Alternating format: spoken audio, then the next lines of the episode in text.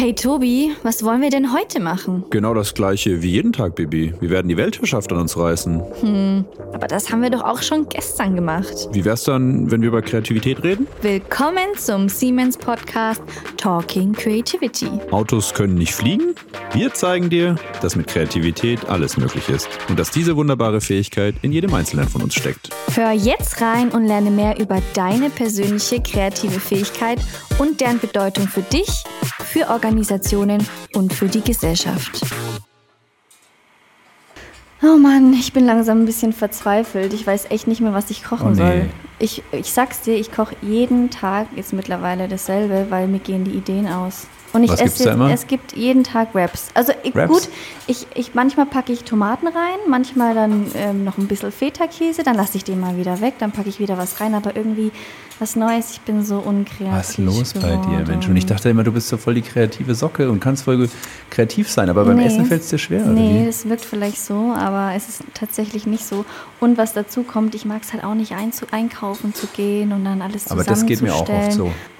Aber apropos, äh, wir wollen ja jetzt nicht nur über das Essen sprechen und über Kreativität, halt doch, wollen wir schon, ne? Und Eigentlich zwar genau schon, in der ja. Folge geht genau beides zusammen, fällt mir gerade auf. Das ist richtig. Wir, wir sprechen mit einer ganz besonderen Person, schon wieder ganz besonders. Wir, wir sprechen, ja, das kann man jetzt schon mal bei, bei unserem Ja. jetzigen Gast sagen, einem, einem Michelin Zwei-Sterne-Koch, Hm. ähm, der definitiv die Kreativität im Kochen perfektioniert hat, würde ich sagen. Der ist ein bisschen besser als du, Bibi, also nicht abschrecken lassen. Okay. Ich denke, ein bisschen was kannst du sicherlich heute noch von ihm lernen. Vielleicht kommt dann ja auch nächste Woche was anderes als ein Rap dabei raus. Aber Ich ich, würde gerne eingeladen werden bei dir. Ja, gerne. Ich habe übrigens noch nie deine Raps gegessen und probieren dürfen. Ich muss sagen, ich, ich mag auch Kochen eigentlich gar nicht. Echt? Ich pack das gar nicht. Mich, mich nervt es. Ich denke, das ist eher Zeitverschwendung. Aber ich muss schon sagen, unser Gast hat mich da ein bisschen inspiriert. Das dass cool. ich mich doch mal ein bisschen in die Küche Ah, ich finde Kochen eigentlich echt schön, aber es ist halt, wenn du wenig Zeit hast, echt immer schwierig, sich da die Zeit für zu nehmen. Aber es. es war ein wunderbares Gespräch mit unserem Ja. Gast. Wir haben über Kreativität und Kochen gesprochen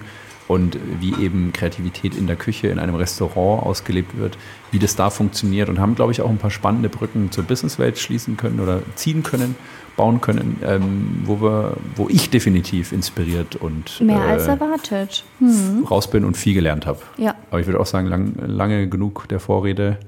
Hört einfach selbst rein und ähm, ja, schaut äh, euch Und mal werdet an. hungrig. Ja, und werdet hungrig. Also stimmt, ja, hungrig, hungrig solltet ihr rausgehen. Also bereitet euch lieber ein paar Snacks zur Seite vor. Ähm, dann seid ihr prepared für diese Folge, wo es um Essen und Kreativität geht. Viel Spaß. Nom, nom, nom. Lecker, lecker, lecker. So, Mahlzeit zusammen. Heute haben wir, glaube ich, für Tobi eine ganz besondere Folge, denn es geht nämlich um sein Lieblingsthema und damit meine ich nicht Kreativität. Aber ihr werdet gleich herausfinden, warum. Aber da erstmal die Frage an euch, liebe ZuhörerInnen. Sagt mal, könnt ihr riechen, ob das Wasser kalt oder warm ist? Nein, wir auch nicht, aber wir haben genau dafür einen Gast mit dieser Superpower eingeladen. Denn er ist nämlich Virtuose am Kochlöffel, Wasserflüsterer, Dirigent der Gewürze, Lebensmittelverarbeitung und er ist leidenschaftlicher Blumensammler und Gemüseanbauer. Unser Gast ist Küchenchef und Restaurantbesitzer des Etz, ein Restaurant in Nürnberg, das vor kurzem von Michelin mit zwei Sternen ausgezeichnet wurde. Zuvor war unser Gast bereits Küchenchef im So-Sein, das ebenfalls mit bereits zwei Michelin-Sternen ausgezeichnet wurde. Nun mal zur Erklärung für die, die sich in der Gastrowelt nicht so gut auskennen. Ein Stern von Michelin bekommen schon wirklich sehr wenige Restaurants. Also ungefähr um den Dreh 259 in Deutschland. Zwei ist wirklich herausragend, ungefähr 40 in Deutschland. Und drei ist fast unmöglich. So, und wir setzen jetzt noch einen drauf, denn 2020 wurde unser Podcast zusätzlich vom Fachmagazin Der Feinschmecker zum Koch des Jahres in Deutschland gekürt. Holla die Waldfee. Also das muss man erstmal hier schaffen, ne?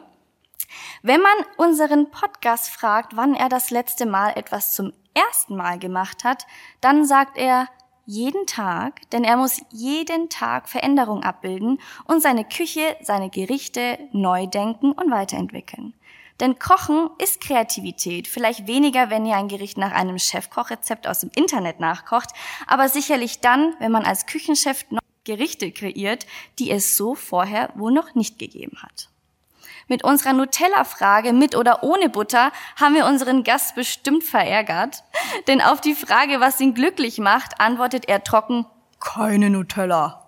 Denn seine Philosophie seiner Küche lautet Wertschätzung für die Natur. Anders essen, anders fühlen, anders werden. Da passt sicherlich keine industriell hergestellte Nutella rein. Da würde uns natürlich interessieren, was er jemanden als Alternative zu Nutella zum Frühstück anbieten würde. Vielleicht eine Sterne-Nutella? Wenn unser Gast den Menschen allen gleichzeitig einen Satz in den Kopf setzen könnte, dann wäre das Seid faul. Was er genau damit meint, wird er uns bestimmt erklären. Faul ist unser Gast sicherlich nur ab und an, denn mit seiner Vision auch die Küche nachhaltiger zu gestalten und viel, viel mehr Wertschätzung der Natur gegenüber zu zeigen, hat er sicherlich noch einiges vor. Wir können also sehr, sehr gespannt sein, was da noch kommt. Aber schaut selbst mal im Etze Nürnberg vorbei, wenn ihr einmal lecker, lecker essen wollt. Achtung, hier geht es aber nicht um Sattessen, sondern vielmehr um ein Erlebnis der Sinne. Also, jetzt sitzen wir hier im Etz und jetzt wird's bald, dass wir mal starten, gell? also deswegen ran an die Kochlöffel, fertig los. Herzlich willkommen, lieber Felix Schneider, Küchenchef und Eigentümer des Restaurants Etz in Nürnberg. Lieber Felix, schön, dass du da bist und wir heute bei dir hier im Restaurant zu Gast sein dürfen. Hallo Felix. Hi, danke, dass ihr da seid. Boah, das war, jetzt, das war jetzt schon eine große Ladung, Felix. Das war jetzt echt viel, ne? Ich habe auch währenddessen gemerkt, so, boah, ich habe da noch ein Stückchen, was kommt. haben, wir da, haben wir da dich gut, gut getroffen? Fühlst ja, da? sehr gut, alles gut. Ja? Sehr sympathisch, ja. Ja. Sehr gut. Hab doch meine Grantigkeit sehr sympathisch verpackt. Die Grantigkeit. Also mich hätte jetzt eher das Thema mit der Faulheit interessiert, ehrlich genau, gesagt. Ja. Wie, wie, wie kommt es, dass du sagst, seid faul? Also ich finde, das ist ja eigentlich eine, eine charmante Aussage. Ähm, ja, es ist immer so, dass ähm, ähm, ja ganz viele, äh, also die Frage ist immer, wie, wenn mich Menschen fragen, wie schaffst du das alles? Mhm. Ach so, weil das klingt dann irgendwie so, nach so wahnsinnig viel. Ja, wir haben lange äh, Tage in der Küche ähm, und dann haben wir immer noch einen Garten, was äh, prinzipiell schon abstrus klingt und dann sammle ich aber irgendwie nebenbei auch noch, und es hört sich nicht nach Faulheit an. Ähm, ich meine jetzt auch nicht prinzipiell, es gibt ja so verschiedene Arten von Faulheit. Ja. Ähm, und ähm, wir in Deutschland haben ja auch häufig so einen Übereifer. Also wenn wir ganz viel tun, dann ähm, denken wir, dass wir produktiv sind. Und das ähm, bildet sich eben auch in, in Küchen häufig ab. Also ganz, ganz viel tun ist ähm, halt nicht zwangsläufig äh, ein tolles Ergebnis. Ähm. Und manchmal ist sich so ein Stück zurücknehmen und erstmal zu schauen, faul zu sein. Mhm. Ähm, das heißt nicht, dass man im Kopf dann äh, Stillstand hat, aber ähm, vielleicht eben in der Bewegung und nicht so viel zu tun. So reflektierend. Sondern zu reflektieren ähm, und dann lieber wenig zu tun, aber das Richtige. Also so was vermeintlich erstmal faul wirkt, aber halt einfach vielleicht ein bisschen fuchsig ist oder clever. Mhm. Ähm, das ist eigentlich ein bisschen damit gemeint. Ja, das ist eigentlich eine schöne Brücke genau zu Kreativität letztlich, ja. Dass man manchmal einfach genau mal zurücktreten muss. Wie du sagst, eben nicht nur rennen, rennen, rennen auf die Businesswelt übertragen ist es halt, naja, ich kann nicht nur von Termin zu Termin hüpfen, sondern dieses einfach mal auch keinen Termin haben, sich mal hinsetzen, einfach mal reflektieren, vielleicht wirklich auch auf die Couch mit einem Buch mal irgendwas lesen, was natürlich vielleicht einen da weiterbringt, ja.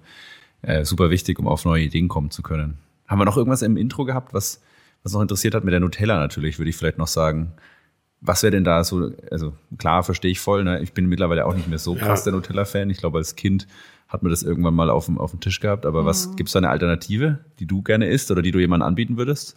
Ähm, ja, tatsächlich ist Nutella, also es ist jetzt nicht so, dass ich keine Nutella oder nie gegessen hätte oder ja. so. Mhm. Ähm, und wenn es jetzt irgendjemand ist, dann würde ich ihn auch nicht verurteilen. Und wenn es irgendwo auf dem Tisch steht, auch nicht und so.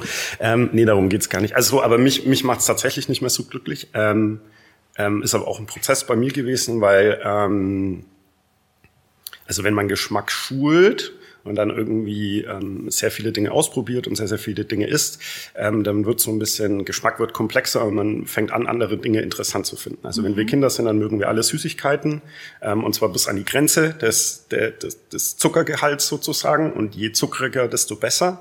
Ähm, so, und wenn wir älter werden, werden andere Aromen interessanter. Also dann mögen wir auch ein bisschen was Bitteres und so weiter. Ja. Das passiert so im Laufe des Lebens, weil wir einfach viele Dinge essen und ausprobieren und äh, Geschmacksgehirnachse ähm, sich da neu koordiniert und neu aufstellt und wir natürlich auch immer nach neuen Reizen suchen. Also das Süße ist dann schon bekannt. Ja, ist spannend. Okay. Ähm, und es gibt aber sehr viele Menschen, die das quasi nicht so intensiv machen. Ähm, und dann verharrt sozusagen so ein bisschen ähm, das in so einem äh, kindheitlichen äh, Geschmacksbewusstsein. Das heißt, das entwickelt sich nicht und dann findet man halt als 40-Jähriger das immer noch als das absolute Highlight, wo dann schon sagen muss, es gibt Dinge, die fühlen sich im Mund besser an und die schmecken interessanter, komplexer als eine Nutella. Wenn man jetzt einfach eine Haselnusscreme nimmt, ähm, dann kann man das natürlich ganz zu Hause machen. Man kauft sich eine ganz tolle Schokolade und ähm, man kauft sich ähm, hochwertige Haselnüsse, ähm, zum Beispiel hier aus der Region, aus Kadolsburg äh, oder so. ähm, und ähm, dann kann man so auf die Zutatenliste schauen und dann ist in Nutella noch relativ viel Fett drinnen. Ähm, und das kann ich äh, entweder mit einem zum Beispiel dann ähm, Haselnussöl ähm, ersetzen, äh, das Palmfett. Da werde ich ein bisschen andere Konsistenzen zu bekommen. Aber ich bin aromatisch auf jeden Fall bei was, was ähm, besser ist, ja. ähm, ähm, ähm, besser schmeckt erstmal auch. Und wenn ich den ganzen Zeit ähm, Side ähm, Geschichten nehme, warum ein Produkt gut ist, dann komme ich halt noch dazu, dass es ähm, aus deutlich besseren Inhaltsstoffen, die nachhaltiger erzeugt werden, die vielleicht aus der Region kommen, ähm, faire Schokolade oder fairer Kakao und so weiter. Spannend. Ähm, also vielleicht findet er irgendwann so eine Haselnusscreme ja mal den Weg in ein Gericht hier im Laden, wer weiß. Ja, ja. Haselnüsse ja, ja. aus Karlsburg haben wir schon mal auf dem Schirm. Ja, ja. Wir kommen mal die waren auch schon mal, waren auch schon mal im Menü. Waren schon mal im Menü? Schokolade hatten wir noch, äh, äh wobei wir dieses Jahr ja ein, äh, quasi ein Schokoladendessert gemacht haben ohne Schokolade. Ähm, wo wir uns quasi gefragt haben, was macht den Geschmack von Schokolade eigentlich aus? Okay, spannend. Also was sind die Aromen von Schokolade mhm. und gibt's die auch ähm, woanders? Also finden wir die auch woanders. Und wie sah dann das Dessert aus? Ähm, also es gab quasi ganz klassische Schokoladenzubereitungen, um es dem Essen möglichst einfach zu machen, das zu identifizieren. Aha. Es gab ein Eis, es gab äh, sowas wie eine Pralinen Ganache, also so eine eine, eine, eine Creme, also mhm. kein Mousse, sondern ein bisschen etwas dichteres, ähm, wie eine Pralinenfüllung vielleicht und ein Soufflé. Also sehr, sehr mhm. klassisch. Okay. Ähm, und ähm, die Basis war eben keine Schokolade, aber es hat nach Schokolade geschmeckt. Aber es hat eben nach Schokolade geschmeckt. Sehr verrückt. Das ist ja spannend. Und was ähm, war dann die Basis? Ähm, die Basis war, ähm, waren verschiedene Getreidesorten, die wir mit äh, Schimmelpilzen beimpft hatten. Und dann eine Art Malz daraus herstellen. Okay. Ähm, Sehr verrückt. Das wurde geröstet, du hast so einen Röstmalz. Weil die Frage, was macht eben Kakaogeschmack aus? Ähm, und natürlich hast du Inhaltsstoffe, aber Kakao ist ein wahnsinnig stark fermentiertes Produkt. Mhm. Ähm, und zwar enzymatisch, aber auch mikrobiell. Ähm, je nachdem, was man da für einen Kakao hat, wird es eben fermentiert kennt das vielleicht, hat man schon mal in einer Doku gesehen, dass so Kakaobohnen dann in Holzkisten eingegraben werden und dann werden ja Sonnen getrocknet. Also es sind mhm. alles Fermentationsprozesse. Passiert un unglaublich viel, ähm, aber eben vor allem die Aufschlüsselung von, von komplexeren Biomolekülen und äh, Spaltung äh, von, von langen Ketten. Mhm. Und genau das Gleiche passiert quasi dann bei anderen Fermentationsprozessen auch. Und da entstehen ähnliche Aromenkomponenten. Und dann findet quasi nach dieser Fermentation irgendwie eine Trocknung statt und dann ein relativ starker Röstvorgang. Ja. Ähm, und auch das kann man wieder nachahmen. Und ein Teil dieser Aromenwelt, wenn man jetzt so an, ja, an, an eine, eine hochwertige Milchschokolade denken zum Beispiel, dann hat man so Karamell, eine gewisse Malzigkeit, Süße, Fruchtigkeit, so Rotfruchtigkeit mit drinnen. Und das sind Sachen, die wir halt woanders auch finden und dann wieder mhm. neu kombinieren können. Und dann ist das eigentlich nur die Textur. Also dann ist die Frage, wenn es so schmeckt, dann muss es sich nur noch so anfühlen. Ja, ja. Und was wir nicht machen können, dann ist quasi so eine Schokoladentafel. Mhm. Weil da stimmen die Inhaltsstoffe nicht. Diese Fettsäuren, die besonderen, die Kakao hat, die haben wir da jetzt nicht. Aber wir können halt eine Creme draus machen, wo du mhm. denkst, das ist eine Schokoladencreme. Vogel. Das ist aber also, Dinkel. Ich, ich würde würd sagen, an der Stelle bezweifelt keiner mehr, Felix, dass du dein Handwerk drauf ja, hast ne? und Koch bist. Und da sind wir auch voll reingestartet schon in das Thema Kochen, äh, beziehungsweise die Schnittstelle zwischen Kochen und Kreativität. Ich glaube, wir treten aber vielleicht nochmal einen kleinen Schritt zurück, oder? Ja, super gerne. Und starten mit, mit unserer Standardausgangsfrage eigentlich, die wir jeden Gast stellen. Bianca. Lieber Felix, was würdest du sagen? Was bedeutet Kreativität denn für dich? Wie würdest du es für dich interpretieren und beschreiben? Also zu definieren ist es tatsächlich ein bisschen schwierig, weil ich tue es eher, als dass ich es quasi analysieren muss. Ja.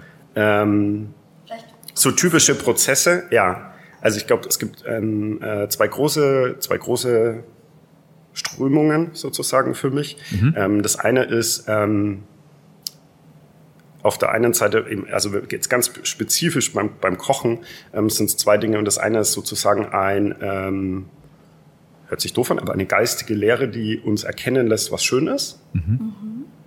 Und auf der anderen Seite ist es so ein bisschen Problemlösen. Mhm. Und es ist so ein, es ist, also es ist weder noch, sondern es ist beides. Also man braucht beides. Ähm, also beispielsweise, ähm, zu dem ersten Punkt, ähm, wir, wir, wir müssen halt die besondere Güte von manchen Produkten erkennen mhm. können. Dazu gehört so ein bisschen Vorwissen und so. Ähm, aber manchmal geht es ja auch darum, etwas zu erkennen, was ich vorher noch gar nicht erkannt habe, was kein anderer erkannt hat. Und trotzdem muss ich ähm, die Schönheit und die Güte erkennen. Ja. Und aber gleichzeitig auch so ein bisschen eine Funktion. Also wo kann ich die, wie kann ich das einsetzen? Weil häufig ist es auch nur die Funktion. Also dass man sagt, ja, das hat man immer nur aus einem salzigen oder aus einem Dessert, aus einer Dessertperspektive betrachtet. Und ich nehme jetzt aber die, die Vanille, also ein ganz banales Beispiel, und pack das in ein salziges Gericht, also so wie so eine Übertragungsleistung. Ähm, okay, was du da aber auch sagst, ist ja auch nichts anderes, als man sagt, ich mache, versuche jetzt mal ein Beispiel zu machen. Ich bin, ja. kein, bin kein Koch, ja, aber ja. Du, du nimmst dann den Brokkoli, sage ich jetzt mal, vielleicht als genau. Produkt her und sagst erstmal, okay, wir haben eigentlich so standardmäßige Verwendungen für den Brokkoli immer in unserer Küche. Ja. Jetzt gehe ich nochmal einen Schritt zurück und beschäftige mich nochmal ein bisschen länger mit dem Brokkoli, mit der Textur, Absolut. mit den Geschmäckern. Genau. Und mit dem, wenn ich den zerlege und quasi, ich sage jetzt mal wirklich vollkommen durchdringe, ja, genau. was ich da noch so rausholen kann, was vielleicht vorher noch nicht gab. Das ist doch vielleicht das, genau. was du meinst, oder? Genau, also wir schauen uns, und das passiert eben sehr, sehr oft bei uns in der Küche, wir nehmen uns dann dieses Produkt. Das hat meistens einen Grund, warum es dann quasi, es ist die, der, der Zeitpunkt, warum wir denken, dass das Produkt jetzt in einer besonderen Güte steht. Also Brokkoli jetzt im Moment quasi im Frühjahr tatsächlich das Thema. Mhm. Und dann hat man diesen kleinen Brokkoli, ganz jung, ganz dicht, eng. Ähm, und wenn man jetzt den probiert, der schmeckt zum Beispiel ganz anders als der, der dann mehr äh, Sonnenlicht abbekommen hat in ungefähr sechs Wochen. Mhm. Da wird das Ganze deutlich intensiver und rassiger, mehr Senföle, mehr, mehr, also, ja, mehr ätherische Öle. Ähm, und momentan ist der aber noch ganz zart und süß. Ähm, und wenn man den jetzt so verkostet und dann schmeckt der Stiel noch ganz anders als die oberen grünen Teile und dieses Herz des Stiels, wenn man das jetzt verkostet, dann könnte man sagen, naja, das ist so süß, man könnte auch ein Dessert draus machen. Also es ist dann irgendwie nur so die Perspektive. Das heißt, das, das, heißt, es braucht auch viel so den Blick fürs Detail, oder? Wenn man jetzt kreativ sein will, dass man die Dinge wirklich so im Detail versucht zu durchdringen und anzugucken und daraus kann dann aus dem Detail Verständnis, Wissen, Auseinandersetzung ja. auch wieder was Neues entstehen. Ne? Absolut. Und ja. dann das, was du auch gesagt hast, fand ich auch spannend. Das ist ja ist sicherlich auch was, also dasselbe gilt ja auch nicht nur bei der Küche, sondern dieses Detailwissen, sich rein zu versetzen in etwas, gilt ja auch genauso ähm, in jeglichen anderen Domänen. Die, die, die Designer zum Beispiel, die haben auch in ihrer Ausbildung tatsächlich so Beobachtungsübungen, wo ich auch mal sage, also in den USA habe ich das mal gemacht, die setzen sich dann wirklich eine Stunde hin in den Raum mit einem Gemüse wie einem Brokkoli zum Beispiel und versuchen den wirklich einfach mal zu beobachten, erstmal auseinander zu, zu zerlegen und versuchen wirklich zu, sagen wir, zu Erkenntnissen zu kommen, die man am Anfang nicht hat. Und wir haben ja oft diese ich sage jetzt mal menschliche Arroganz, dass wir halt auf den Brokkoli schauen und wissen, ah ja, ist ein Brokkoli, passt. Weiß ich alles, genau. ne? Ja. Leg ihn weg, passt. So. Und das genau. ist, glaube ich, genau die Kunst, dass dieses, ah, ich weiß ja eigentlich schon alles, mal zu überwinden und zu sagen, nee, da gibt's noch mehr zu entdecken. Genau. Ne? Also es ist halt eine ständige Achtsamkeitsübung, ja, genau. sozusagen. Spannend. Ähm, und das andere, okay, das ist die eine Welt, von der du gesprochen hast. Genau, das ist so die eine, eine die große andere Welt. Ist Problemlösung. Ähm, und die andere ähm, Welt ist tatsächlich ein bisschen, ja genau, ähm, Problemlösung. Also wir haben ja sozusagen das Problem eines Menüs. Ja. das gefüllt also werden möchte. Problem. Ich finde es das gefüllt werden möchte. Und dann gibt es ganz unterschiedliche Probleme. Also manchmal gibt es das Überflussproblem. Also wir haben irgendwie viel zu viel. Ah, okay. Ähm, und dann haben wir irgendwie wieder viel zu wenig. Oder halt die, die Saison. Ähm, also wir haben genau Geschichte. Saisons, das quasi ja. Produkte, die wir jetzt eigentlich auf der Karte haben und dann wissen wir schon, nächste Woche gibt's die nicht mehr. Also wir sind quasi mit ständigen Fluktuationen. Mhm. Ähm, ähm, ja, also wenn man es quasi saisonal und lokal so ernsthaft betreibt wie wir und so konsequent, ähm, hat man einfach sehr, sehr starke Fluktuationen. Mhm. Ähm, Wetter, ähm, Ernteausfälle ähm, und das prinzipielle Klima und der Saisonverlauf, der halt äh, in Mitteleuropa da bei uns sehr speziell ist. Cool. Und ähm, das fordert uns halt die ganze Zeit heraus, weil wir, wir müssen sozusagen ständig auf der Suche quasi nach, also wir haben den Moment, mhm. in dem wir ruhen und, und mhm. ähm, ähm, das gibt quasi immer die Produkte des Moments, aber wir müssen natürlich auch die ganze Zeit nach vorne schauen. Also was mhm. passiert in einer Woche, was passiert in ja, vielleicht 21 Tagen, was passiert in zwei Monaten, was passiert in vier Monaten. Wahnsinnig ähm, dynamisch schon auch, ne? Also sehr dynamisch, genau. Und da müssen wir uns auch auf Notfälle vorbereiten. Spürst du da den Druck auch, dass du denkst, so, boah, krass, ich muss ja jetzt dann ständig kreativ sein und ich, du kannst ja nie mal durchatmen und sagen, oh, geil, jetzt habe ich so ein gutes Menü, finde alles super. Ja, wie lange ja. steht denn so ein Menü eigentlich? Ähm, ja, manchmal wenige Tage. Ah, okay. Und ähm, es gibt durchaus Gerichte, die uns länger begleiten. Also ähm, wir haben gerade ein Gericht mit ähm, Sashimi und Sushi, also mhm. fränkisch. Ähm, und das ist ein Gericht, das uns jetzt seit fast einem halben Jahr begleitet, aber sich ständig ändert. Also wo sozusagen, also wir erstens eine Entwicklung natürlich machen in der Präparation und Anrichten, aber dann auch sich einzelne Komponenten immer wieder ändern oder sich durchaus auch mal der Fisch ändern kann. Wo wir aber bei diesem Themenkomplex roher Fisch mit ja. ähm, diesen typischen Aromen von ähm, Sushi oder Sashimi ähm, spielen.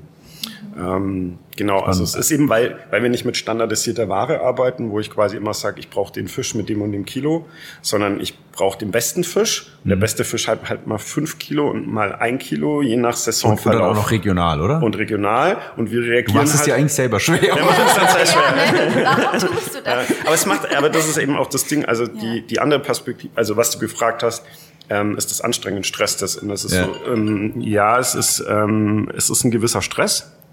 Ähm, es ist eine gewisse, gewisse Dynamik. Ähm, aber das ist auch das, was Spaß macht. Also das ist auf der anderen Seite gleichzeitig auch das, was antreibt.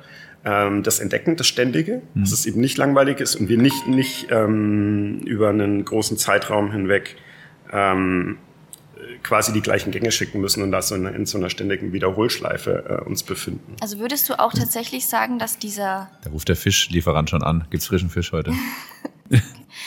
Ähm, also würdest du sagen, dass dieser, jetzt mal Druck, dieser Stress dich schon kreativ antreibt oder deine Kreativität ein bisschen pusht, sage ich jetzt mal? Also der, ja, ich, nee, ich würde es anders sagen. Ich empfinde es gar nicht mehr als Druck. Ich glaube, der Druck wäre für mich eher unges un un ungesund, ähm, so einen ständigen Stresspegel zu haben, sondern es ist eigentlich so, dass wir uns ähm, ja gar nicht mehr in so einer Drucksituation befinden, weil wir. Das macht dir Spaß, ähm, oder? Weil, genau, also bei uns ist es eher, das ist spaßhaft, das ist spielhaft. Du würdest wahrscheinlich langweilen, dich langweilen, wenn genau, du sagst, du hast zwei Monate, drei Monate dasselbe, genau. dasselbe. Absolut. Und wir sind handwerklich halt ähm, jetzt irgendwie auch nach dieser langen Zeit, ähm, ähm, wo wir die Art von Küche betreiben, auch ich sag mal, ähm, so souverän, dass wir auch auf diese Sachen reagieren können. Wir haben die, die ja, das hat vor sieben, acht Jahren, wo wir das gemacht haben, anders ausgeschaut. Ich weiß noch, mhm. im ersten Winter sind uns dann die Waden ausgegangen, mhm. weil wir quasi nicht genug eingelegt haben. Mhm. Ähm, oder uns haben dann Aromen gefehlt und dann war, ähm, war, waren wir sehr stark beschränkt. Das hat sich dann ähm, natürlich über die Jahre erlernt.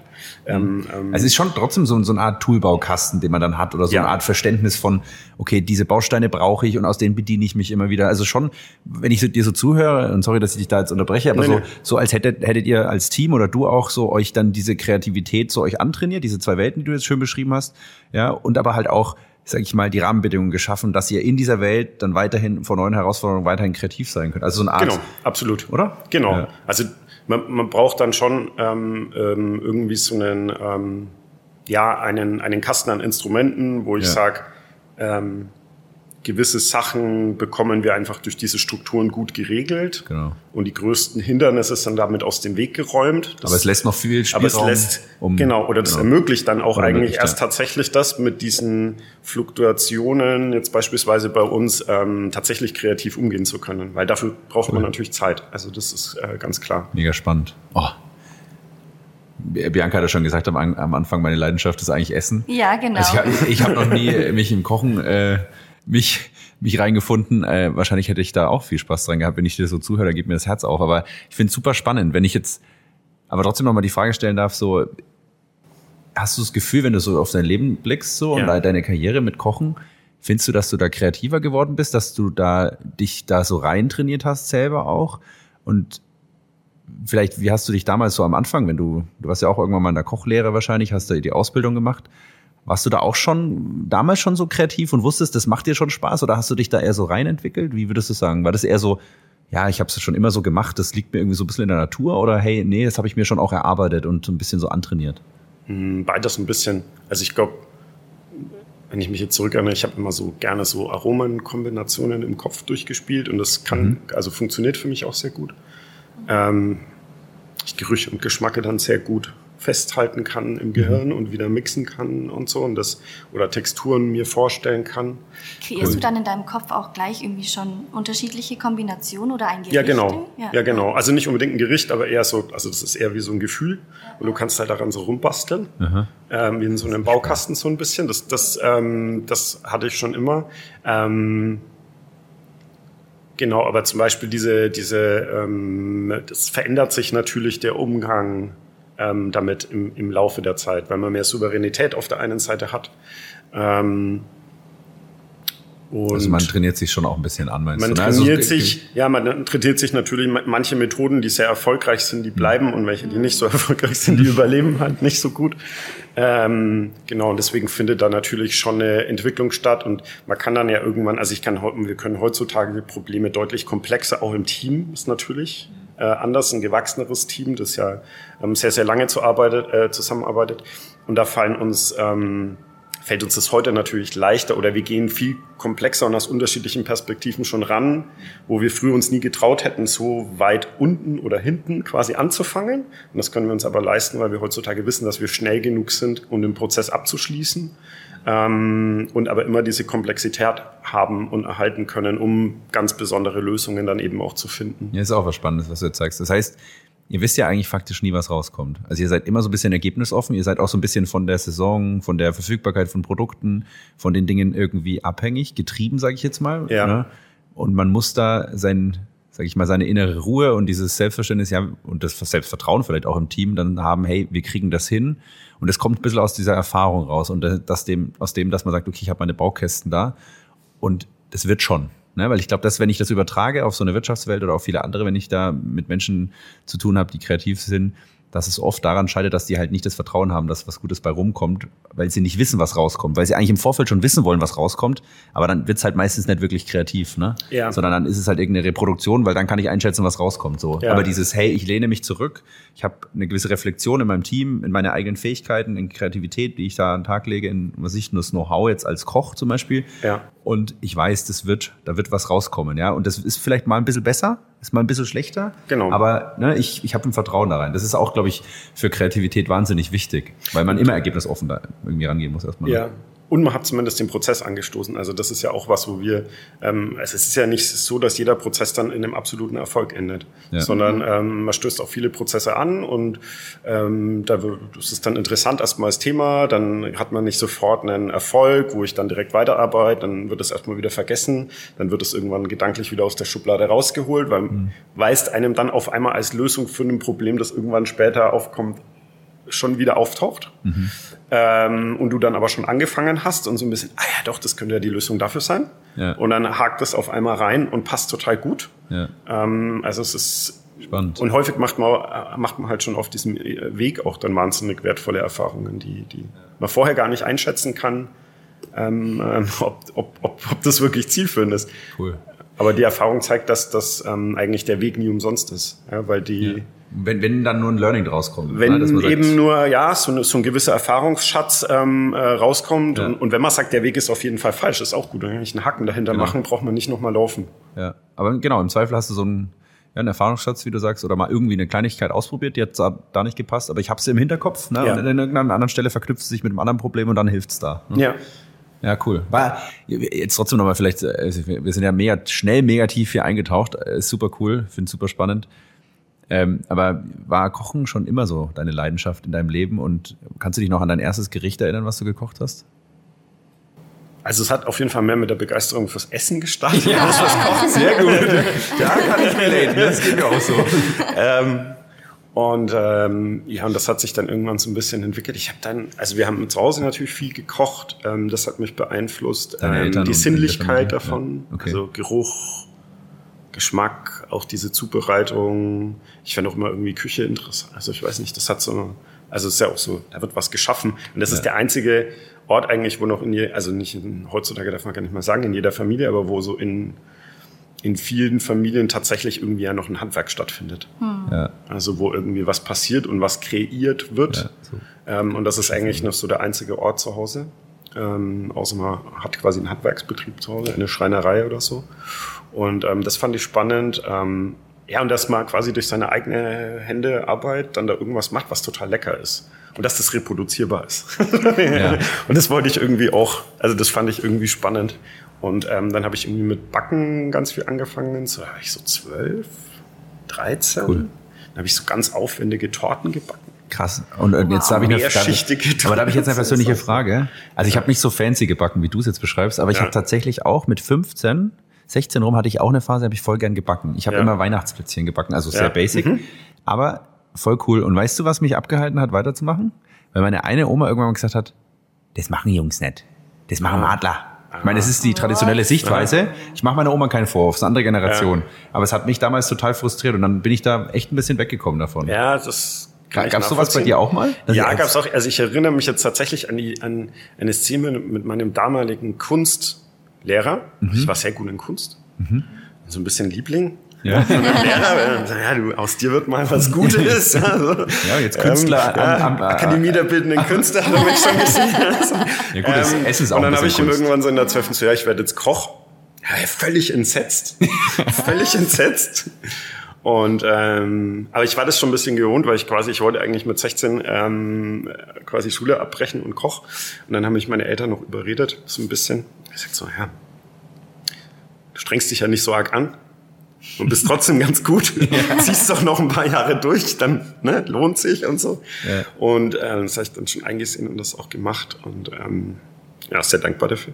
Ähm, Genau, aber es gab da schon, also es gab so schon so ein bisschen diese warnenden Stimmen. Ja. Aber es ging halt häufig in die Richtung, ähm, jetzt nicht wie bei dir quasi, ähm, ähm, in die Richtung, das, das, das ist nur was für Mädels, sondern bei mir war es eher so, ähm, überleg das Thema, weil das ist gehaltsmäßig schwierig und ja. äh, statusmäßig, glaube ich, auch so ein bisschen so. Ja.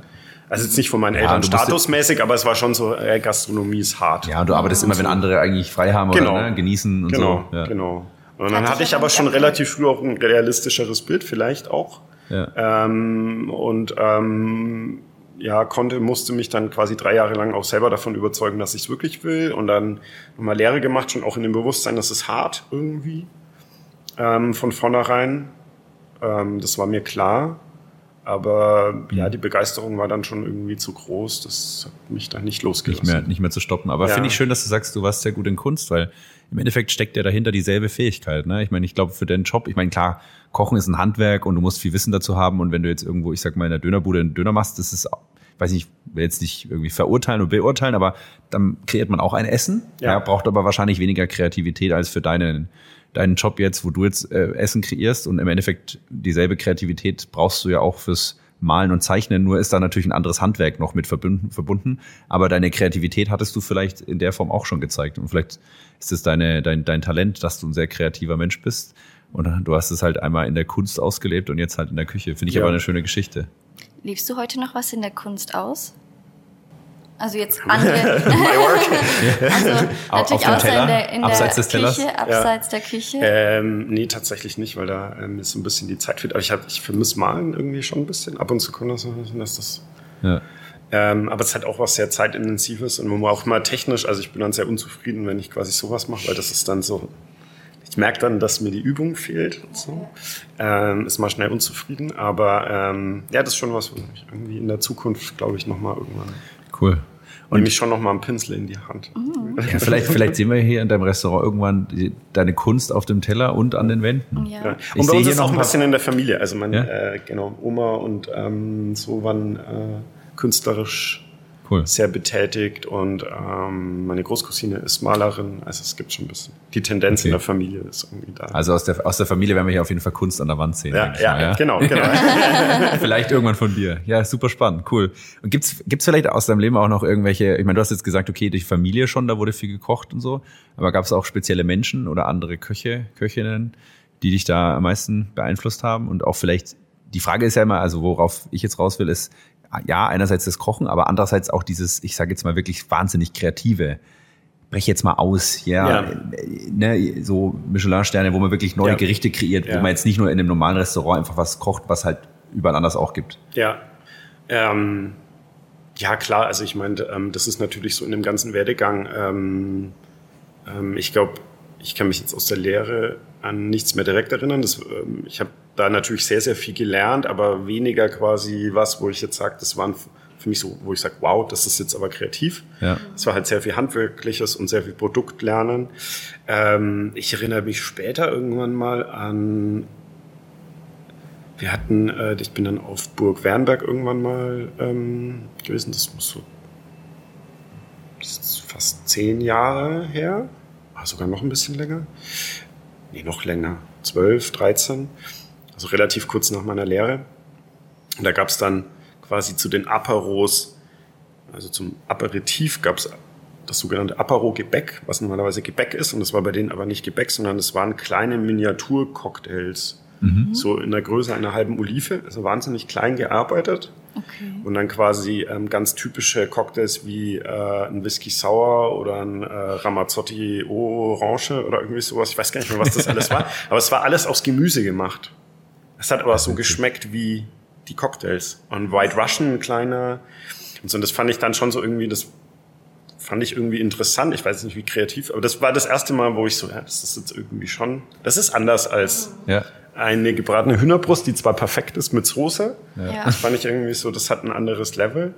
Und da, da habe ich das so ein bisschen erkannt. Ein anderes Schlüsselerlebnis weiß ich auch noch, da waren, das war ein Vegetarier, das war dann hier wieder in Nürnberg, ähm, im Omas La Vie.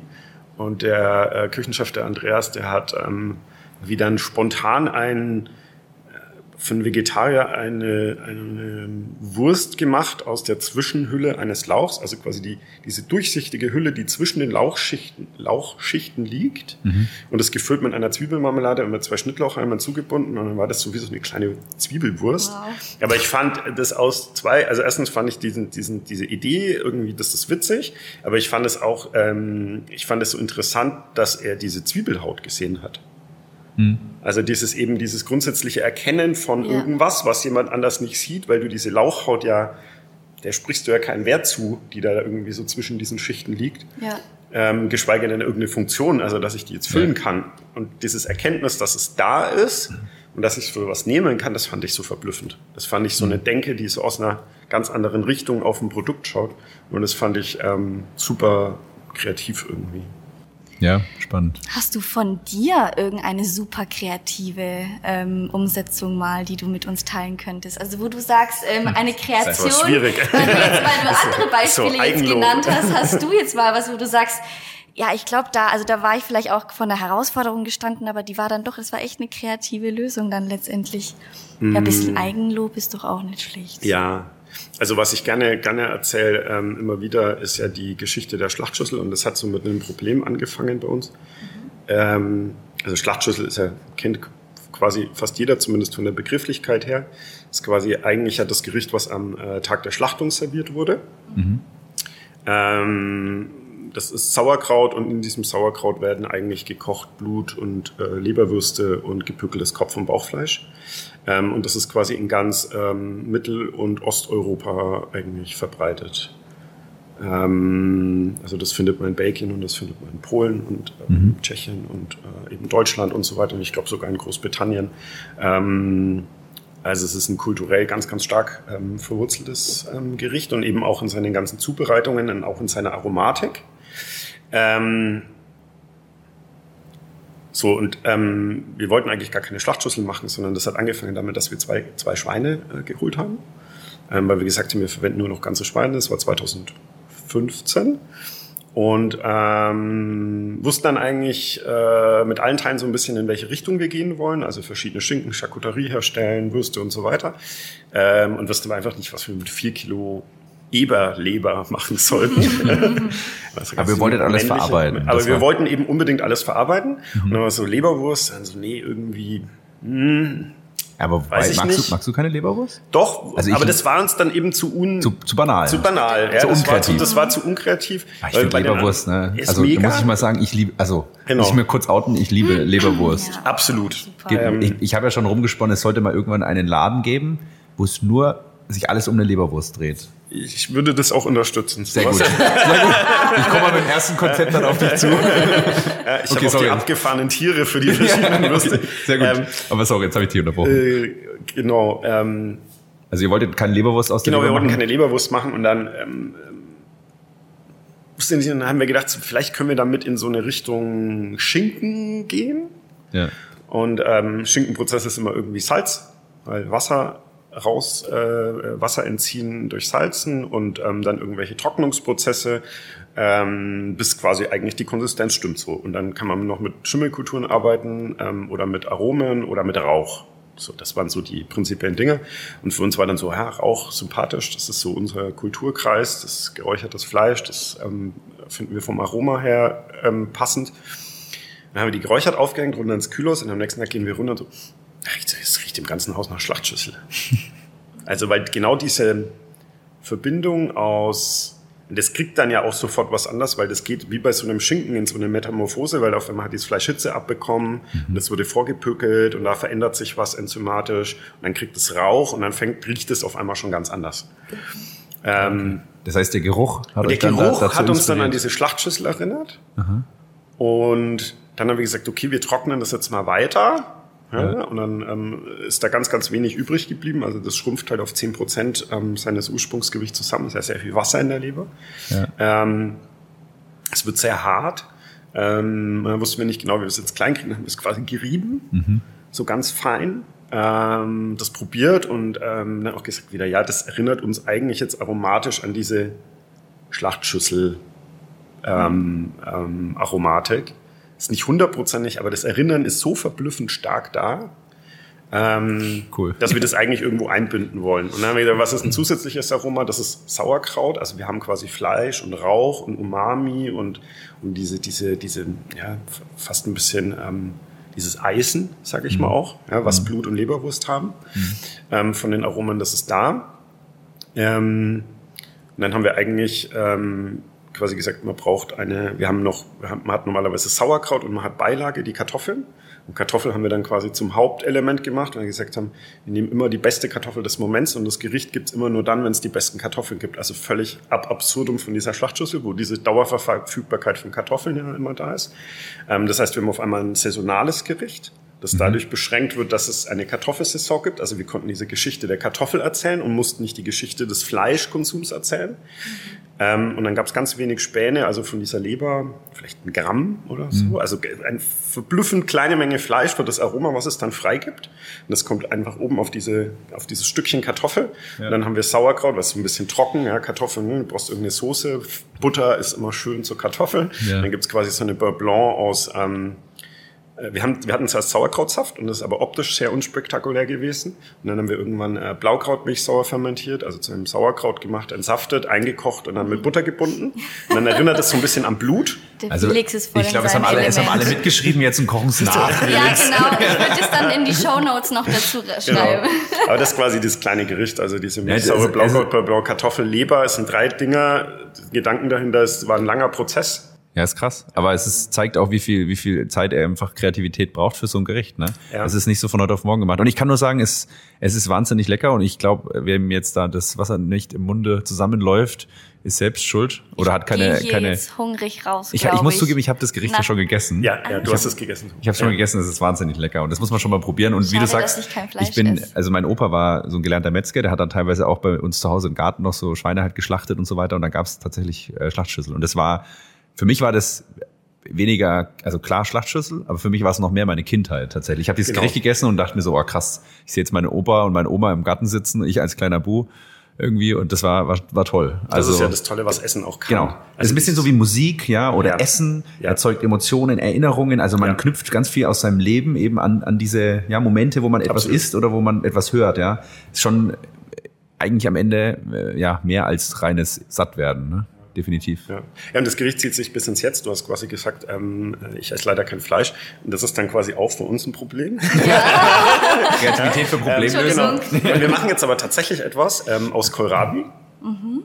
Ähm, klingt erstmal unspektakulär, aber wir, das ist ein ganz, ganz komplexer Prozess, wir werden auch eine ganz besondere Schimmelkultur drauf wachsen lassen. Der wird vorher gekocht und äh, gesalzen, gezuckert, Luft getrocknet, geräuchert und dann quasi wächst so eine Schimmelkultur drauf.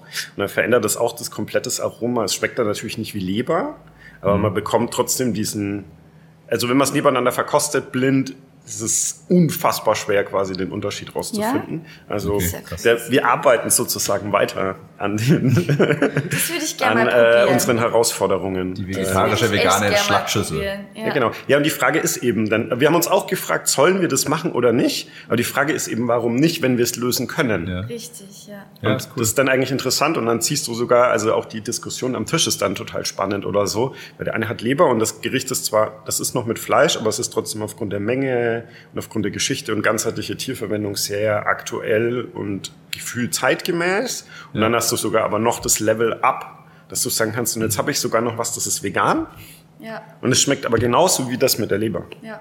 Aber da braucht man halt noch mal ein paar Jährchen voll. Entwicklung. Aber also super beeindruckend. Wir haben ein wahnsinnig tolles Gericht jetzt und jetzt ist was? Möp, möp. Möp, möp. Challenge Time. Möp, möp. Möp, möp. Möp, möp. Challenge Time.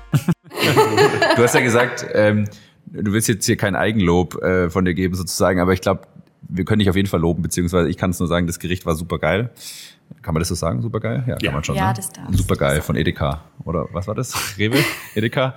Wollen wir jetzt noch Schleichwerbung einbauen? Oh Gott, wie kriege ich da jetzt wieder die Kurve? Auf jeden Fall wollte ich sagen, wir haben ähm, für unsere Gäste immer so eine kleine kreative Herausforderung. Und wir haben lange gebrütet natürlich, was wir dir für Aufgabe stellen können. Jetzt wird es wahrscheinlich schon echt schwer, weil wir versuchen dir jetzt eine Aufgabe im Bereich Kochen zu stellen. Und keine Ahnung, ob das jetzt Sinn macht für dich. Haben wir eine? Hast du eine? Ich habe eine. Ja, du hast eine, perfekt. Auf jeden Fall, ja, Bianca, erklär du. Ist jetzt spannend, ob das für dich eine Herausforderung wird oder nicht. Aber ähm, wir würden uns wünschen, dass du für uns ein Gericht kreieren würdest. Und zwar haben wir hier ein paar Zutaten Also vorbereitet. das, Ja. das muss jetzt nicht perfekt sein und es Ja. kann nicht zwei Sterne Ein gedankliches Gericht. Genau, quasi. einfach mal so Genau, spontan. Genau. Also jetzt, Ja. Du kannst auch gerne anfangen, live zu kochen, aber das Ja. machen wir dann Wir, würden,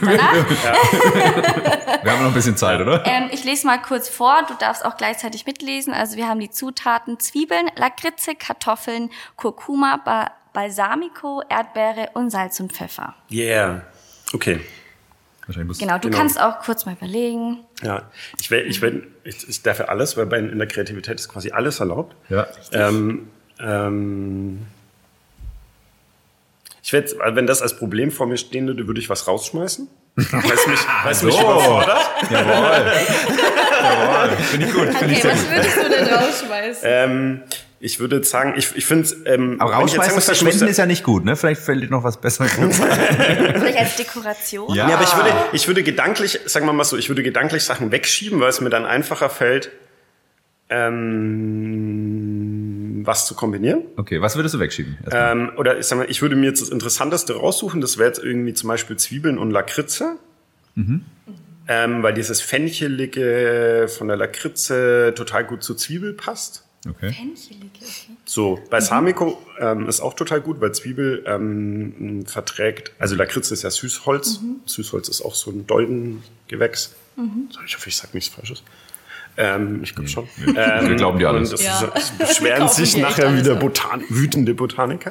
ähm, ähm, genau, aber das hat eben so ein bisschen was Fencheliges. Es hat eine gewisse Süßwirkung, aber Zwiebel hat auch eine gewisse Süßwirkung. Also das, ist so, das passt. Balsamico ist total toll dazu. Man hat ein bisschen Säure. Ähm, ähm, also das passt aromatisch total gut. Salz und Pfeffer kriegen wir auf jeden Fall unter, aber irgendwie braucht man äh, ein bisschen Würze. Ähm, die Erdbeere würde ich nehmen, wenn sie unreif ist. Ja, Also das darfst du grüne- Bescheid. ne? Die ist grüne unreif. Die ist Erdbeeren. unreif, ja. Grüne Erdbeeren, weil die so ein bisschen ähm, Säure mitbringen. Ja. Also die sind ja wirklich richtig sauer. Ja. So, aber ganz kleine Elemente davon. Ja. Also ich würde die Zwiebel, glaube ich, so im Ganzen schmoren und dann hat man so einzelne Lamellen. Ähm, und dann würde ich vielleicht ähm, irgendwie so eine Art Bratensoße machen. Aus den Zwiebelschalen und Abschnitten und vielleicht sogar Kartoffelscheiben, die man auch anbrät.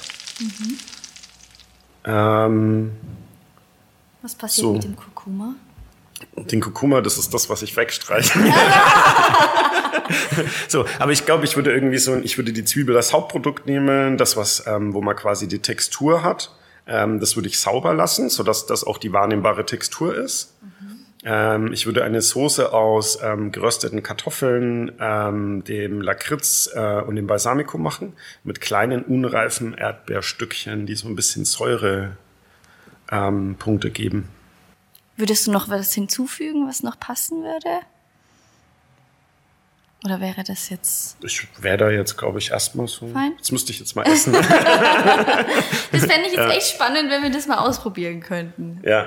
Vielleicht das nächste Mal auf der Menükarte. Ja, genau. Wir haben ja gelernt, wie, wie, wie Felix Kreativprozess funktioniert und da ist es jetzt etwas im Kopf, ja, wer weiß, was draus wird. Lakritze Zwiebel. Ja, ja, Lakritze Zwiebel finde ich, das, das hat sich jetzt auch schon ein bisschen eingegraben irgendwo. Wer weiß. Wenn man das irgendwann auf der Karte sieht, vielleicht ist es dann heute, war heute der Anfang dessen. Aber cool, sehr spannend. Haben wir noch eine kleine andere Aufgabe? Noch? Wir haben noch eine kleine andere Challenge, Ja, voll. eine zweite Challenge. Und zwar, wir haben jetzt drei Fragen an dich und ähm, dann darfst du dir ähm, aus deinen Antworten eine kleine Story überlegen. Ähm, das, die kannst du dir bestimmt merken, die Antworten. Ich lese mal kurz die drei Fragen vor. Was ist denn dein Lieblingsgericht? Erste Frage. Zweite Frage, was würdest du in der Küche gerne automatisieren? Und die dritte Frage, wer ist dein Lieblingskoch oder Köchin oder dein Vorbild? Okay. Vielleicht die erste Frage kannst du auch gerne erstmal für uns alle beantworten. Was ist denn dein Lieblingsgericht? Schwierig, ne? Ja, Ich also weiß. ich habe ich, ich, ich hab, Könnte mich auch ich hab genau zwei, die man aber quasi immer verschmelzen kann. Ja, und das eine ist quasi Tomaten mit Salz Aha. und das andere ist Butterbrot. Ja. aber man kann ja auch guten Tomatenbrot draus machen. Also so, ähm, das sind zwei Sachen. Also Brot ist für mich sowas ganz, also frisch gemachtes, selber gebackenes Sauerteigbrot.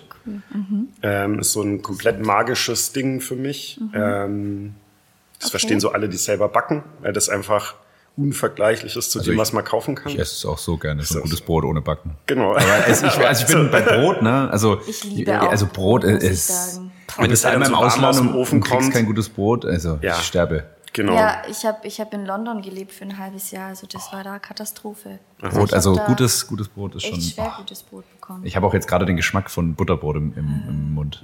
So Okay, gut. Nächste Frage. Was würdest du in der Küche gerne automatisieren? Das ist tatsächlich eine schwierige Frage. Ich habe so drüber nachgedacht. Ich glaube gar nichts. Abspülen? Spülmaschine gibt es Das schon. hört ne? sich blöd an, aber auch da. Also, Ah, ja, ja. Das ist auch was, wo man tatsächlich was. Kreative Ja, Reflexion. ne? Das ist, also man ne? schaltet ein bisschen ab und dann hast du so automatisierte Prozesse. Und dann ist es aber zum Beispiel so, das ist total lustig. äh, Wir haben ja Keramik, die ist individuell. Also die ist von Hand gemacht. Und manche passen gut rein und und, so, manche die- nicht. ja, hm. Ja? Und dadurch, dass man die, die jeden Tag so oft in der Hand hat, hat man auch so seine Lieblingsteller. das, ist ganz, das ist ganz komisch, aber so, weil die liegen anders in der Hand. Also auch unsere Gläser, also diese Wassergläser, die ihr habt, die sind ja von Hand gemacht Ja, die fanden wir schon voll cool. sind jede ein bisschen unterschiedlich dick und dünn. Und Daniel auch, der kam, also unser Restaurantleiter, und Daniel kam letztes Mal, das ist mein Lieblingswasserglas. So, fasst es an, das passt in meine Hand als hätte ich reingedrückt. Also so Ist dieses so. so, und manche Teller irgendwie, ich weiß nicht, und dann, und dann kommt der und du freust dich so, ah ja, mein Lieblingsteller. Irgendwie, ja, hört sich doof an, aber ist. Ich finde es Aber echt- beim Spülen ist ähm, das tatsächlich so, dass wir gelernt haben, wo wir aufgehört haben, ähm, mit äh, Spülern zu arbeiten und gesagt haben, ähm, Teil, also Teil unserer Arbeit ist, ähm, Dreck zu machen und Teil unserer Arbeit ist es, ähm, den Dreck auch wieder wegzumachen.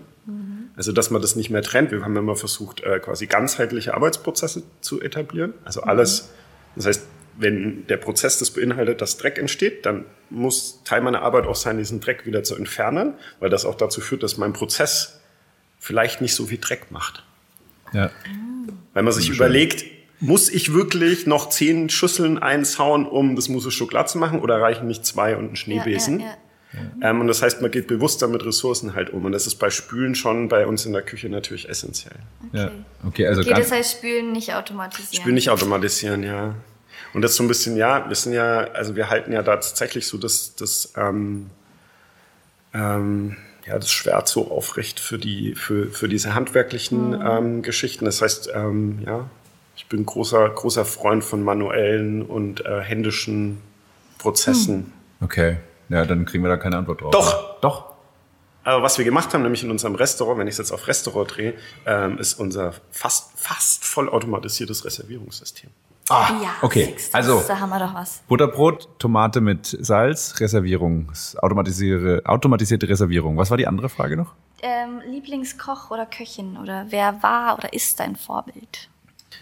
Ähm, ich glaube, es gibt ganz Michael viel- Schumacher. Michael Schumacher. Lothar. ähm, ich glaube, es gibt ähm, ganz viele Köche. Ich habe ganz viele Lieblingsköche. Ich habe, glaube ich, auch ganz viele Vorbilder immer so. Und die einen, weil die irgendwie ganz tolle Gerichte gemacht haben und die anderen, weil sie irgendwie irgendwas bewegt haben oder da in besonderen Ebenen Vorbilder sind. Kennst ähm, du einen oder eine? Ich glaube, das, was mich kocht oder so von der Richtung her mit am meisten geprägt hat, ist Magnus Nielsen. Mhm. Ähm, das Restaurant gibt es nicht mehr, das war das Fäbiken mhm. in äh, Semtland in Nordschweden, Südschweden, Schweden. Okay. Ähm, und, ähm, der kocht genau, heute nicht mehr? Der, das Restaurant gibt es nicht mehr, ähm, war einige Jahre bestes Restaurant der Welt, also immer so ganz weit oben wow. auch mit zwei Sternen. Ähm, und so ein bisschen wie das Noma, aber weiter unterm Radar, ähm, mhm. ähm, außerhalb dieser Foodie-Szene, Blase, Gastroblase. Ähm, jemand, der sich eben auch so ein bisschen so eine Rückbesinnung auf ähm, eine eigene Esskultur, die so im Begriff ist, ähm, sich aufzulösen oder sich zu verlieren. Ja, also ähm, wo es nur noch um, um die Befriedigung des Bedürfnisses Hunger geht. Ja. Ne? Hm.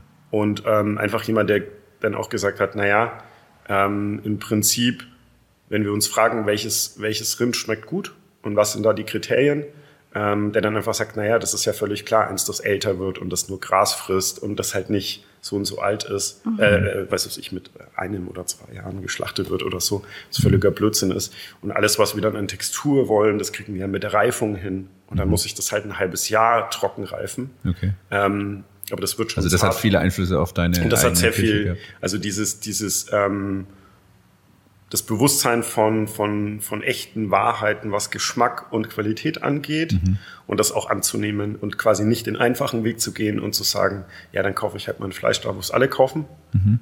sondern äh, da qualitäts, absolut qualitätsorientiert, konsequent ähm, einen Weg zu gehen und zu wissen, nee, das ist eigentlich der richtige Weg und auch wenn das sehr, sehr viel Kraft kostet. Und deutlich mehr Kreativität lang, erfordert. Ja, ja. ja, spannend. Magnus hieß er, richtig? Magnus Nilsson. Und was macht der heute, wenn du sagst, das Restaurant gibt es nicht mehr? Er hat irgendwo eine kleine, einen Apfelhain aus dem Ersten Weltkrieg gekauft und stellt jetzt Apfelwein her. Cool. Aha. Okay. Okay, dann aber jetzt zu unserer Frage. Also super spannende Geschichte, genau da, dafür fragen wir so Sachen. Magnus Nielsen haben wir jetzt. Wir haben Butterbrot und Tomaten mit Salz. Und wir haben ein vollautomatisiertes Reservierungstool. Ja, Jetzt müssen wir einen Satz draus bilden. War noch eine Frage? Nee. nee, das waren die drei Fragen. Okay, nee, also ein Satz, du kannst uns eine kleine Geschichte erzählen, eine kreative Geschichte. Die muss nicht wahr sein, aber es muss eben Tomate mit Salz, Butterbrot, ähm, Magnus Nielsen und das automatisierte Res äh, Reservierungstool drin vorkommen. Es ja. muss kein Satz sein. Also okay. Das mehr Sätze für. Ja. Ich glaube, was Magnus Nielsen, äh, mein Lieblingskoch, ja. ähm, ähm, zu der Zeit vermisst hat, als es noch das Färbigen gab, waren erstens Tomaten, weil die in Schweden nicht wachsen. Mhm. Ähm, ich glaube, er hatte kein automatisiertes Reservierungssystem, aber ich weiß, dass er sehr, sehr gutes Brot gebacken hat. ähm, was war das Ach so, dritte? Entschuldigung. Nee, es war ähm, automatisiertes Reservierungstool, die zwei S-Dinger und Magnus Nielsen ja, hast du ja schon drin gehabt. Wir haben alles. Also, ja. ja. Das hat Sehr gut. nicht so kreativ, aber. Das ist okay. Ja, Dafür bist du in der Küche umso kreativer. Ja, ja. Mit Worten halt etwas weniger, also, aber das ist okay. Du hast schon echt genug Kreativität bewiesen hier, also von daher.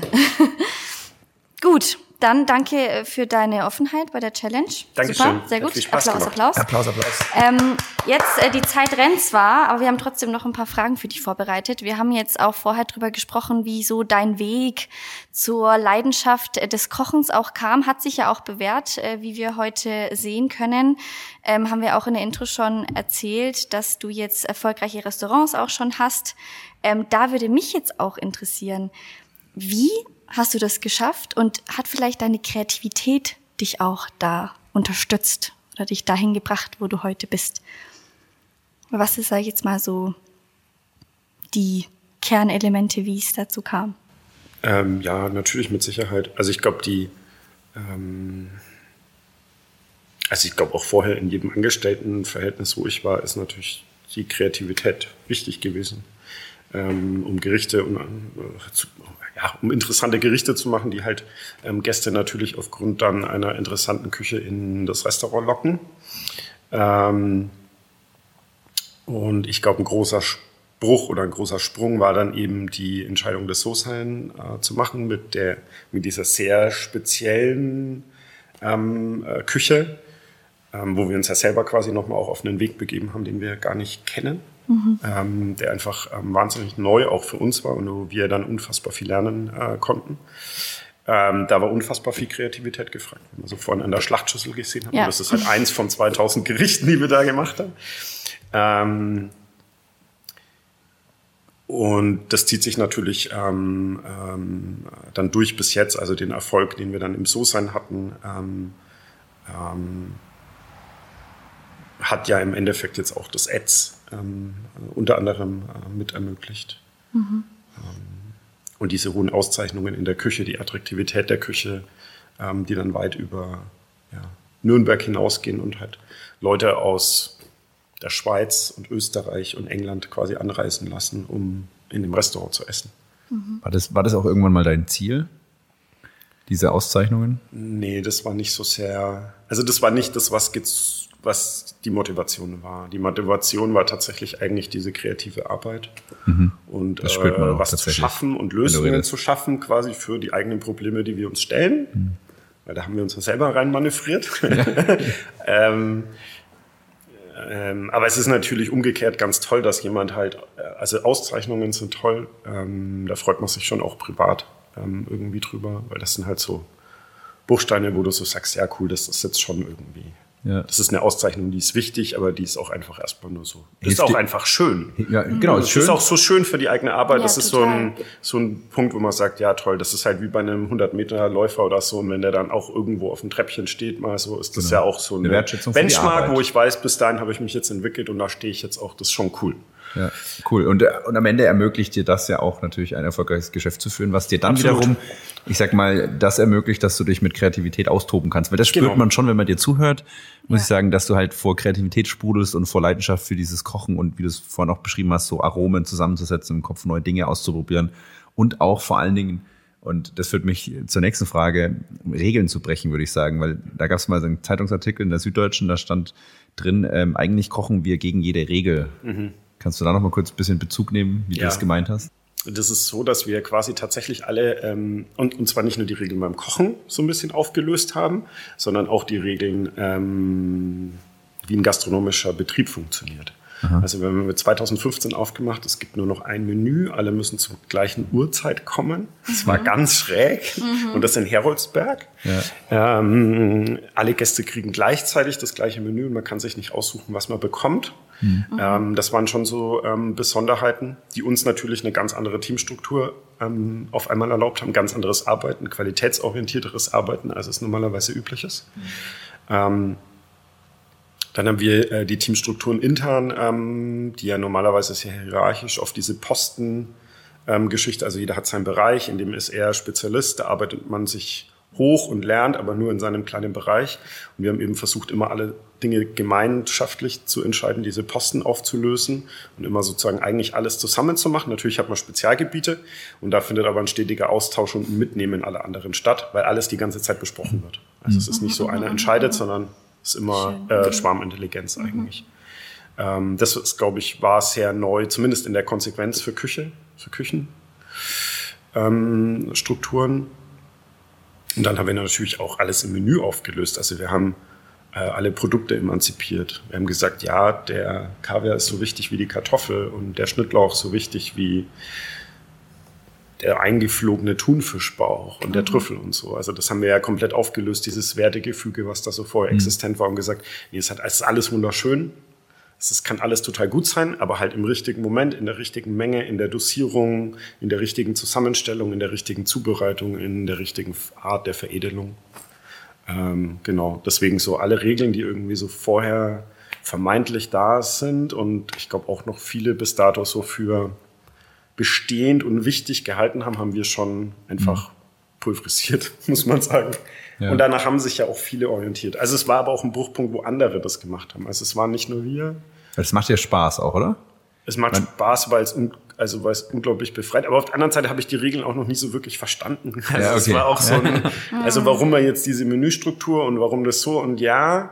Aber wenn man dann dahinter gefragt hat und sagt so, ja klar hast du eine Steigerung, aber ähm, wenn ich mir jetzt Musik anschaue, die basieren ja auch nicht alle auf einer geraden Linie, die von links unten nach rechts oben geht, ähm, sondern da habe ich eben Schwingungen und ähm, verschiedene Melodien gleichzeitig und weiß was ich was. Also da passiert ja viel mehr. Mhm. Ähm, oder eine Abfolge von kalt auf warm. Warum? Ja. gibt cool. eigentlich, also wenn man sich das überlegt, ist halt das Argument, dass dann Menschenprüfungsleistung immer gemacht wurde. Aber eigentlich ist es auch nur die einzige, äh, die einzige, das einzige Argument. Ja, Gewohnheit ein bisschen. Ne? Und ich glaube, in Gewohnheit fühlen wir uns Menschen schon auch oft ganz gut und wohl. Genau. So. Aber das führt mich schon noch zur nächsten Frage. Ähm, du hast ja auch ein Team, von dem ja. du gesprochen hast. Ähm, und jetzt bist du ein sehr kreativer Kopf und sicherlich vielleicht du der Antreiber, aber du brauchst natürlich auch, wie du es gesagt hast, die Schwarmintelligenz, also die Kreativität des Teams. Wie, wie gehst du denn daran? Ähm, und dass du quasi, ich sag mal, die Kreativität im Team trainierst, das weitergibst, was du drauf hast in irgendeiner Form und dass du auch, ich sag mal, dem Team die Maxi, ich überspitze es jetzt mal, die maximale Kreativität entlockst. Was, was sind für dich da so die, die Bausteine, die dir da wichtig sind in deinem Team? Also genau, für mich ist, sind wieder diese zwei Prozesse. Das eine ist ähm, äh, quasi dieses Erkennen. Ähm, also und das hat einfach ganz viel mit Probieren zu tun, wo ich immer versuche, das quasi auch allen irgendwie möglich zu machen, dass wir sagen, wir stellen uns jetzt hin und probieren Rettiche. Okay. Heute ähm, haben wir irgendwie verschiedene Rettiche und Radieschen und dann ist sozusagen erstmal der Prozess, wir essen es roh und dann ja. essen wir das Grüne davon, dann essen wir nur die Schale und dann nur das Innere des Rettichs also geschält. Also wirklich so alle gemeinsam? Verkostung alle. Ah, ja, cool. Ja. Äh, das mhm. wird halt, irgendeiner schnippelt das und bereitet das halt vor und dann dürfen alle irgendwie so ein bisschen rumprobieren und dann ist es auch so ein ganz schneller Prozess, also das dauert ja auch nicht lang und dann kann man sagen, das sind sich dann auch mehr oder weniger alle einig und sagen, das ist roh total gut und das andere ist eher unspektakulär, dann wissen wir schon mal, das kommt auf jeden Fall roh und dann kommt so ein Next Step und dann tust du halt, dann hat man vielleicht schon ein Gefühl, wo man sagt, hm, das wäre ganz nett eingelegt, weil was eingelegt ist, bräuchte man noch auf dem Teller.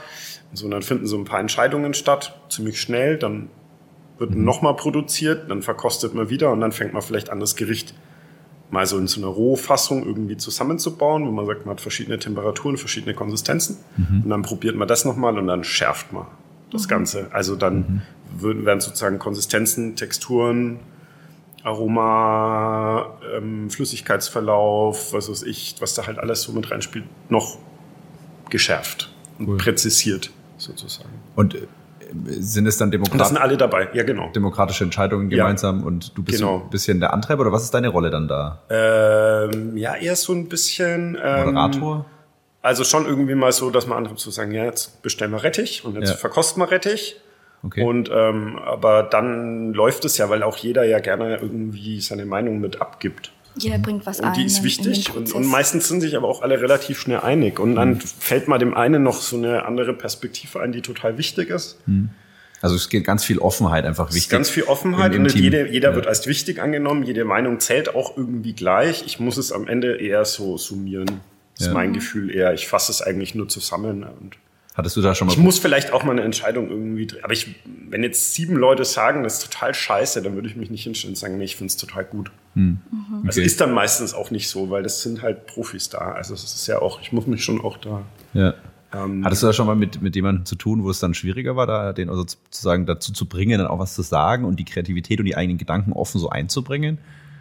Oder war das immer so eher, nee, also man hat es so im Team gelebt und ich meine, klar, wenn man einmal diese Offenheit lebt, wie du es jetzt beschrieben hast, dann ist es wahrscheinlich auch irgendwann sozusagen natürlich, dass jeder alles aus, äh, ausspricht und man da ja. offen drüber spricht. Aber gab es da mal andere Fälle? Mm, nee, also jetzt die, die Zurückhaltung nicht, eher, dass so ein bisschen halt so eine, ähm, also das, das, das, was ich vorhin gemeint habe, dass wir uns halt so ein bisschen offen halten und nicht mit so vielen, also nicht schon so belegt reingehen, wo wir sagen, ich habe schon vorher eine Idee, wie das jetzt sein muss. Ja, okay. Ähm, und Spannend, das ist okay. manchmal nicht da. Nämlich, dass dann schon sozusagen schon eine vermeintliche Kreativ und dann denkt man schon in irgendwelchen Mustern, dann ist man ja. aber nicht mehr offen, okay. dieses Produkt auf sich wirken zu lassen.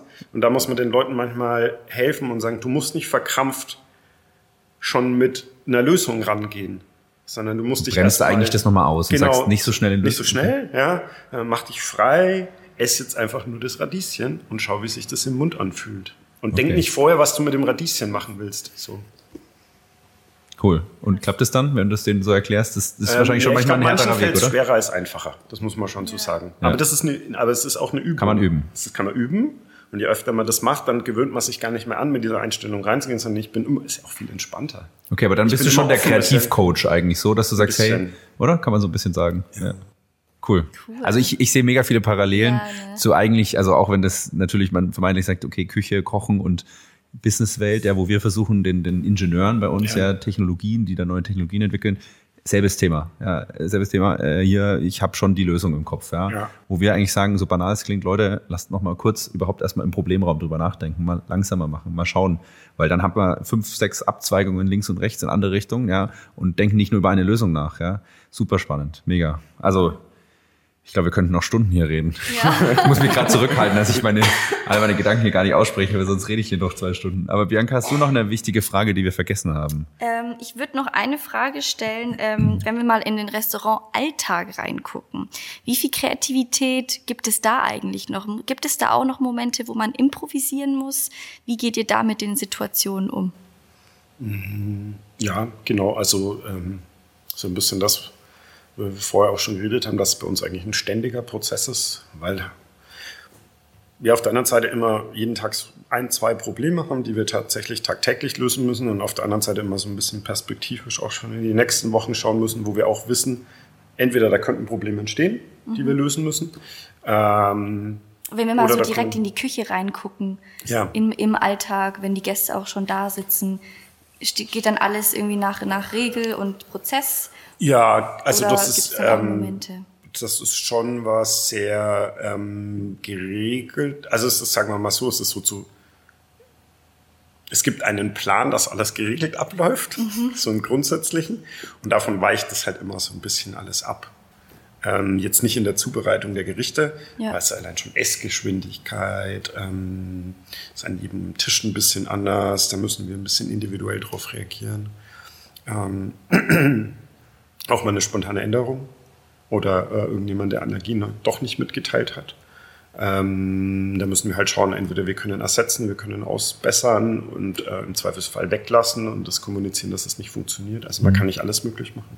Mhm. Es gibt auch Grenzen. Ähm, ja, das ist so. Bianca, bist du jetzt Bereich. überzeugt, dass wir zum Felix mal zum Essen gehen? Ich war auch, glaube ich, davor schon überzeugt. Tobi hat ja auch schon geschwärmt, von daher, also ich kann es kaum abwarten. Also mega, mega spannend und ich glaube, wir sehen viele Parallelen, beziehungsweise ich glaube, die ZuhörerInnen können wahrscheinlich für sich ein paar Parallelen ziehen, ohne dass wir das also alles explizit äh, nochmal diskutieren, aber meine, du bist jetzt kein Experte, was so Manager angeht, was deren Job vielleicht ist oder auch was so ein Ingenieur macht bei Siemens oder bei anderen Industrieunternehmen, ja. Aber wenn du dir jetzt überlegst, so aus deiner Perspektive, mit deiner Erfahrung zum Thema Kreativität, ähm, was würdest du denn so jemanden einfach mit auf den Weg geben wollen? Im Kontext von Kreativität, aus deiner Erfahrung heraus. Einfach, wie gesagt, freie Schnauze raus, was dir so einfällt, was du so jemandem einfach mal sagen würdest. Ja, also ich glaube wirklich, diese, also so, wenn ich jetzt in die letzten 10, 15 Jahre reinschaue, die zwei wichtigsten Sachen sind tatsächlich dieses, ähm, dieses, dieses Offensein, nicht so stark vorbelegt sein, um Dinge auf sich wirken lassen zu können. Ich meine, das muss nicht immer ähm, quasi zwangsläufig so sein, aber dieses ähm, ähm, an ein Problem relativ offen und neutral rantreten und dann das auf sich wirken zu lassen ähm, und das aus unterschiedlichen Perspektiven und Blickwinkeln zu betrachten ähm, und im besten Fall nicht alleine, sondern mit einem Team zusammen, das dann nochmal zusätzliche Perspektiven auf Probleme ermöglicht, ähm, ergibt einfach die besseren Lösungen. Mhm. Es, gibt, ähm, es gibt komplexere Lösungen für komplexere Probleme, auf die man natürlich alleine ähm, gar nicht kommt und erst recht nicht, wenn man quasi schon denkt, dass man von Anfang an die Lösung hat. Ja, braucht ein bisschen mehr Zeit. Aber es kommen schönere Ergebnisse raus. Genau.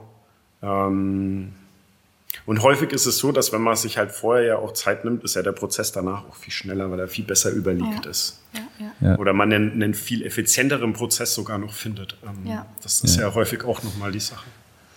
Cool. Schön. Ich finde es total schön, Felix, dass du die Schönheit in dem Essen siehst. Ähm, das finde ich irgendwie so besonders, weil ich muss sagen, bei mir ist es irgendwie ein bisschen anders gewesen. Ich kann mir da echt eine Scheibe von abschneiden. Für mich ist halt Essen irgendwie Essen. Ich muss halt was essen, damit ich überleben kann. Aber ich glaube, wenn man da so ein bisschen mehr die Schönheit auch drin sieht, dann hat man da auch mehr kreativen Spielraum. Deswegen werde ich mir in Zukunft auf jeden Fall mal vornehmen. Wir kommen auf jeden Fall mal meine vorbei. Brokkoli beobachten oder so. ja, und wie du Zu sagst, finde ich echt schön. Wie du es gesagt hast, auch dieses, dass man halt auch sein, ich sag mal, seine Geschmackssinne ein wenig trainieren kann genau. übers Leben. Also das kann ja. ich auf jeden Fall sagen, weil ich jetzt sehr viele Freunde mehr und mehr aus der Gastro-Welt habe und die mich ja. dann halt in Restaurants geschleppt haben, wo ich vorher halt nicht war. Mhm. Und ich merke schon, dass ich deutlich, also sicherlich jetzt nicht auf einem super hohen Niveau, aber deutlich intensiver verschiedene Sachen schmecke und das ist jetzt vielleicht manchmal der Nachteil, aber ich finde es gar nicht halt so als Nachteil. Ich werde doch anspruchsvoller, was Essen Natürlich. angeht. Ne? Das ist ein bisschen so die Downside, dass du halt manchmal essen gehst und dir denkst so, oh. Also ich genieße auch so Einfachheiten wie ne, ein Butterbrot oder so. Das heißt ja nicht, Ja. dass es schlecht ist. Nee, genau. Aber wenn du dann halt irgendwo bist, wo du dann halt Convenience-Essen mittlerweile rausschmeckst, was ich nie geschmeckt habe, aber mittlerweile mir denkst so, naja, ja, das ist dann so ein bisschen manchmal schade. Aber umso schöner ist es halt dann auch, diesen, diesen Genuss für sich wieder zu leben. Und ich habe letztens auch mit, mit Daniel kurz gesprochen, der meinte auch, weil er in Frankreich ja war, ähm, ich glaube, da können wir uns noch eine Scheibe von abschneiden, von den Franzosen, wie die das Leben genießen und auch diesen Genuss zelebrieren, ne? ähm, wo wir auch einfach, und ich glaube, das ist auch ein bisschen so im Kontext von Kreativität, dass, dass wir gerade in der Wirtschaftswelt, wo wir gerade so unterwegs sind, einfach zu schnell immer von A nach B rennen, rennen, rennen, rennen, ne? und dann bleibt keine Zeit mehr für so einen Genuss übrig.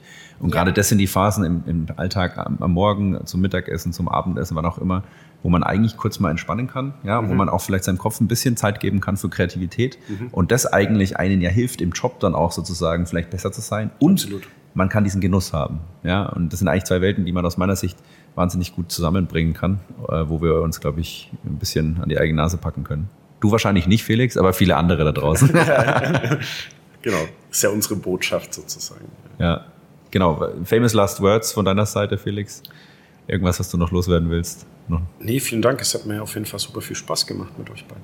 Ja, also die Zeit ist verflogen. Ja. Gefühlt waren es äh, nur fünf Minuten, aber wir haben äh, schon über eine Stunde jetzt gesprochen. Vielen, vielen Dank, Felix, dass wir hier sein durften. Wir kommen auf jeden Fall mal zum Essen vorbei. Es war Ja. wahnsinnig bereichernd, äh, deine Perspektive zur Kreativität zu hören. Und ähm, spätestens, aber nicht nur dann, wenn du deinen dritten Stern hast, kommen wir zur nächsten Podcast-Folge vorbei, versprochen. Yeah, Rock'n'Roll. Okay, aber no pressure. genau, und für alle, alle ähm, ZuhörerInnen, ähm, ich glaube, wie war dein Slogan? Edzard, Edzard wird's Zeit, ins Etz zu gehen. Genau. Ne? Und mal wirklich ähm, Essen zu zelebrieren und seine Geschmacksnerven äh, zu trainieren und ein, ein tolles. Erlebnis zu haben. Vielen, vielen Dank, Und Felix. jetzt langt's. Nein, nein, nein, jetzt langt's noch nicht, beziehungsweise jetzt langt's mit dem Podcast mit Tobi und Bibi. Spaß beiseite. Hier die Stimme aus dem Off, Dini. Unser Podcast Talking Creativity macht im September eine kleine kreative Sommerpause, ist für euch aber ab Oktober wieder da, voller Energie und mit ganz, ganz vielen spannenden weiteren Gästen und Überraschungen, Kooperationen. Also ihr könnt euch auf was freuen. Jetzt genießt erstmal den Sommer und ich würde sagen, jetzt langt's.